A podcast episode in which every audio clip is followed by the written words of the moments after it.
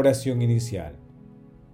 Santo Espíritu de Dios, amor del Padre y del Hijo, ilumínanos con tus dones para que podamos comprender los tesoros de la sabiduría que Jesús nos quiere revelar en este día. Otórganos la gracia para meditar los misterios de la palabra y revélanos sus más íntimos secretos. Madre Santísima, intercede ante la Santísima Trinidad por nuestra petición. Ave María Purísima, sin pecado concebida.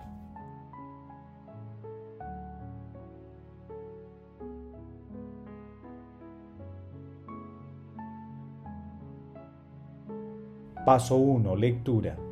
Lectura del Santo Evangelio según San Lucas capítulo 1 versículos del 26 al 38. A los seis meses, el ángel Gabriel fue enviado por Dios a una ciudad de Galilea llamada Nazaret, a una virgen desposada con un hombre llamado José, de la estirpe de David. La virgen se llamaba María. El ángel entrando en su presencia dijo, Alégrate llena de gracia, el Señor está contigo. Ella se turbó ante estas palabras y se preguntó qué saludo era aquel. El ángel le dijo, No temas, María, porque has encontrado gracia ante Dios. Concebirás en tu vientre y darás a luz un hijo, y le pondrás por nombre Jesús. Será grande, se llamará Hijo del Altísimo. El Señor Dios le dará el trono de David su padre, reinará sobre la casa de Jacob para siempre, y su reino no tendrá fin. María dijo al ángel, ¿Cómo será eso? Pues no conozco varón. El ángel le contestó, El Espíritu Santo vendrá sobre ti, y la fuerza del Altísimo te cubrirá con su sombra. Por eso el santo que va a nacer se llamará Hijo de Dios. Ahí tienes a tu pariente Isabel, que a pesar de su vejez ha concebido un hijo, y ya está de seis meses la que llamaban estéril, porque para Dios no hay nada imposible. María contestó, Aquí está la esclava del Señor, hágase mí según tu palabra. Y la dejó el ángel. Palabra del Señor. Gloria a ti, Señor Jesús.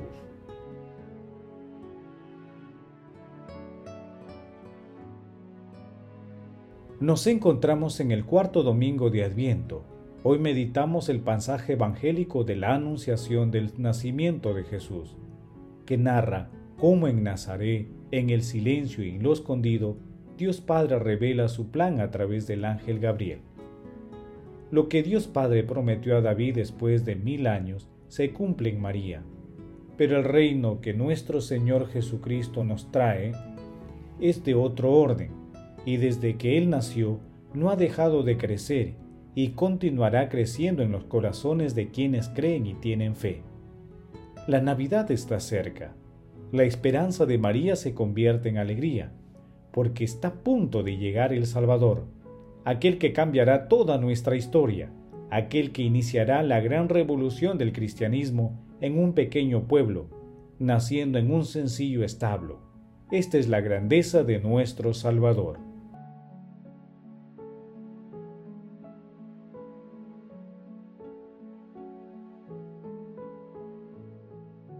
Paso 2. Meditación. Queridos hermanos, ¿cuál es el mensaje que Jesús nos transmite el día de hoy a través de su palabra? Alégrate. Es lo primero que María escucha de Dios y lo primero que también debemos escuchar también hoy.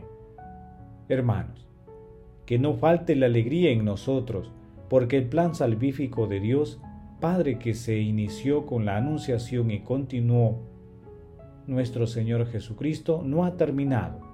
Continúa de manera silenciosa, alegre y secreta, ya que la Santísima Trinidad sigue llenando los corazones de fe, esperanza y amor. Sigue transformando los corazones, otorgando seguridad, sin violentar la libertad del creyente. Por eso la Navidad tiene un eco universal. Es un canto celeste. Es un canto de esperanza en la consumación de la obra de salvación de nuestro Señor Jesucristo. Agradezcamos pues a Dios Padre por la ternura y amor con que llamó a la Virgen María y la confianza total y docilidad con que María responde, Aquí está la esclava del Señor, hágase mí según tu palabra. Hermanos, a la luz de la docilidad y aceptación de nuestra Santísima Madre, en el misterio de la Anunciación y Encarnación de nuestro Señor Jesucristo, respondamos lo siguiente. ¿Tenemos la disponibilidad de María para ser instrumentos de Dios? ¿Cómo respondemos a la visita constante que nos hace Dios? ¿Invocamos al Espíritu Santo en la realización de nuestras actividades cotidianas? Que las respuestas a estas preguntas nos conduzcan a la aceptación gozosa de la voluntad divina, tal como lo hizo nuestra Santísima Madre, la siempre Virgen María. Jesús nos ama.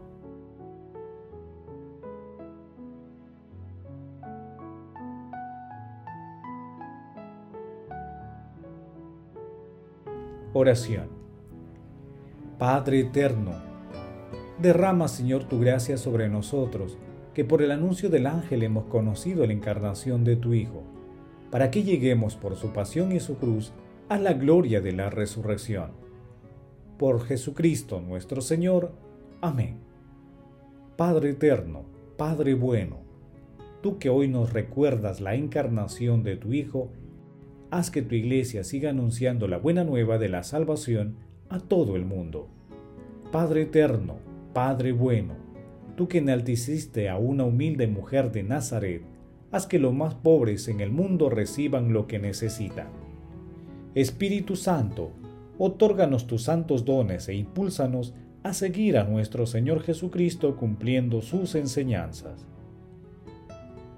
Amado Jesús, otorga a los difuntos de todo tiempo y lugar la salvación eterna, para que gocen de tu amor eterno en compañía de nuestra Santísima Madre y de todos los santos. Madre Santísima, Madre del Amor Hermoso, Madre del Adviento, intercede ante tu amado Hijo por nuestras peticiones. Amén.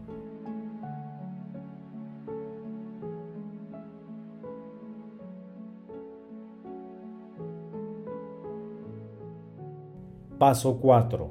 Contemplación y acción. Hermanos, contemplemos la concepción de nuestro Señor Jesucristo con un sermón de San Ivo de Chartres. Con el pasaje evangélico de hoy celebramos la admirable concepción de Jesús por la Virgen. Celebramos el comienzo de nuestra redención y anunciamos el designio de Dios formado de bondad y poder porque si el Señor del universo hubiera venido en busca de sus siervos perdidos para juzgarlos y no para mostrarles su bondad, jamás se habría revestido de esta envoltura frágil y limitada en la cual pudo sufrir con nosotros y por nosotros. A los paganos esto les parece, tomado a palabras de San Pablo, debilidad y locura, porque se funda en el razonamiento de una vana filosofía y forman juicios sobre el Creador a partir de las leyes de la creación. ¿Existe una obra más grande de poder que hacer concebir a la Virgen en contra de las leyes de la naturaleza y después de haber tomado nuestra carne, devolver una naturaleza mortal a la gloria de la inmortalidad, pasando por la muerte? Por eso el apóstol dijo, la debilidad de Dios es más grande que el hombre. Hoy el seno de la Virgen se convierte en la puerta del cielo, por la cual Dios desciende a la casa de los hombres para hacerlos subir al cielo. Hermanos, de la misma manera que nuestra Santísima Madre acoge y recibe al Espíritu Santo, imitemos también nosotros su docilidad y dispongamos nuestros corazones para recibir a Jesús en nuestra vida que Él sea quien reine en nuestros corazones y acciones a través de su palabra. Que el amor de la Santísima Trinidad y el ejemplo de nuestra Santísima Madre se manifiesten a través de nosotros mediante acciones de gracias, realizando obras de misericordia, meditando la palabra y rezando el Santo Rosario. Glorifiquemos a Dios con nuestras vidas.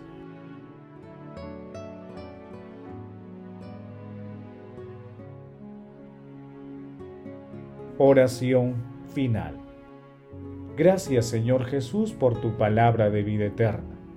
Que el Espíritu Santo nos ilumine para que tu palabra penetre en lo más profundo de nuestras almas y se convierta en acción. Dios glorioso, escucha nuestra oración. Bendito seas por los siglos de los siglos.